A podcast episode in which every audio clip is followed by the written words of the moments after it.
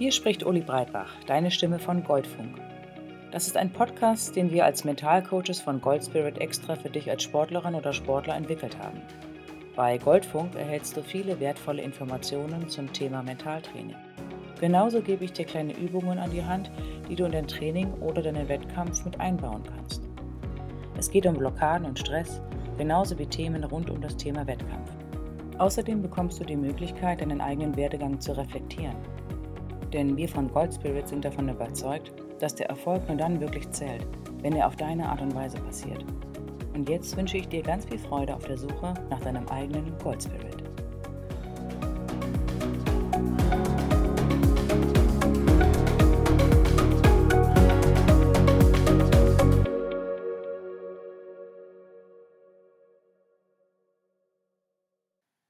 In Zeiten der Verletzung. Alternatives Training. Hallo und herzlich willkommen zur heutigen Einheit Alternatives Training. Ich hoffe, dir geht es gut und dein Heilungsprozess schreitet weiterhin voran. Ich weiß, du tust alles dafür, deinen Körper dabei zu unterstützen, sich wieder zu regenerieren. Weiter so, das lohnt sich nämlich.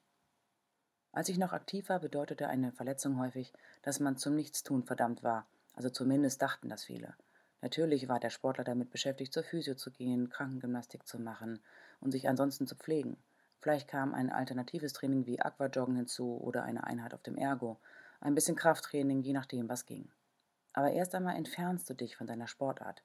Dein Trainingsplan ist ein anderer und deine Kameraden ziehen ohne dich ihre Runden. Was also kannst du tun? In der Sektion Training und vor allem in der Einheit Techniktraining habe ich dir bereits erzählt, dass du Bewegungen auch mental trainieren kannst. Auch wenn du die Bewegung nur im Kopf durchgehst, aktivierst du die gleichen oder ähnliche Areale im Gehirn, wie als würdest du die Bewegung tatsächlich ausführen. Du kannst also dafür sorgen, dass die Nervenbahnen weiter aktiviert bleiben und sogar die entsprechende Muskulatur zumindest geringfügig aktiviert wird. Das bedeutet, den motorischen Trainingsausfall kannst du damit in Teilen kompensieren. Bei einem erfolgreichen Leistungssportler ist eine Sache im Gehirn sehr auffällig. Wenn du dir die Nervenbahnen im Gehirn anschaust, während dieser Sportler eine Bewegung ausführt oder sich die Bewegung auch nur vorstellt, dann sind nur wenige Nervenbahnen wirklich aktiviert. Mehr noch, bei einem Spitzensportler haben sich die vielen kleinen Verzweigungen der Nervenbahnen zurückgebildet. Das heißt, durch kontinuierliches Training bilden sich die Areale heraus, die für die Bewegung wirklich wichtig sind. Der Sportler oder die Sportlerin kann sich somit besser auf die Bewegung konzentrieren und sie punktgenauer ausführen. Schaust du dir die Gehirnaktivitäten eines Laien an, dann fällt auf, dass die neuronalen Aktivitäten sehr viel diffuser sind.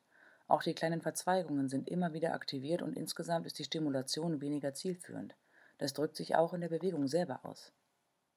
Mit Hilfe der Visualisierung kannst du also Bewegungen deiner Sportart gezielt trainieren. Und wenn du es selber schon gemacht hast, dann hast du mit Sicherheit auch gemerkt, dass auch das anstrengend ist. Es ist nur eine ganz andere Art der Belastung. Nimm dir also die Ruhe und Zeit und suche dir gezielt Bewegungen oder Spielzüge heraus, die du mental als Kopfkino durchlaufen kannst. Schließe die Augen und betrachte die Bewegung aus der Innenperspektive. Wie fühlt es sich an, wenn du die Bewegung ausführst? Welche Körperteile tun was? Wie fühlt sich das Zusammenspiel und die Dynamik an? Dann betrachte das Gleiche aus der Außenperspektive. Du bist dein eigener Zuschauer. Wie sieht die Bewegung von außen betrachtet genau aus? Was ist wichtig? Welche Körperteile führen welche Bewegung aus und wie zeigt sich die Dynamik? Beobachte und versuche dich so genau wie möglich von außen zu beobachten. Du kannst dir noch eine weitere Eigenschaft des menschlichen Gehirns zunutze machen, und zwar verfügt dein Gehirn über sogenannte Spiegelneuronen. Das bedeutet, du reagierst auf das, was du bei deinem Gegenüber siehst. Etwas, was du besonders gut bei kleinen Babys beobachten kannst. Kaum sind sie geboren und du schaust ihnen ins Gesicht, da beginnen sie dich zu imitieren. Das ist eine Eigenschaft, die wir ein Leben lang behalten. Das bedeutet, dass du auch vom Betrachten von Bewegungen diese nicht nur studieren kannst, sondern diese Betrachtungen in deinem Gehirn Spuren hinterlassen. Das heißt, die gleichen Areale werden im neuronalen System angesprochen und somit verfestigt. Somit kannst du einen Gegner studieren oder dir optimale Bewegungsabläufe, sofern es diese gibt, einprägen. Damit es einen entsprechenden Effekt hat, empfehle ich dir, Videoaufnahmen gezielt und konzentriert anzuschauen. Je bewusster du das tust, desto effektiver ist es. Aber auch das ist anstrengend und du solltest es mit Bedacht und entsprechenden Pausen angehen. Denn das Gelernte kann sich erst in der Pause entfalten und festigen. Probier es einfach aus und schaue, was passiert. Sehr schön. Das ist wieder ein großer Schritt in Richtung Genesung und zurück in dein Training. Freu dich über den Heilungsprozess deines Körpers. Mit der Aufmerksamkeit und Achtsamkeit, die du ihm momentan schenkst, wird es jeden Tag ein Stückchen besser.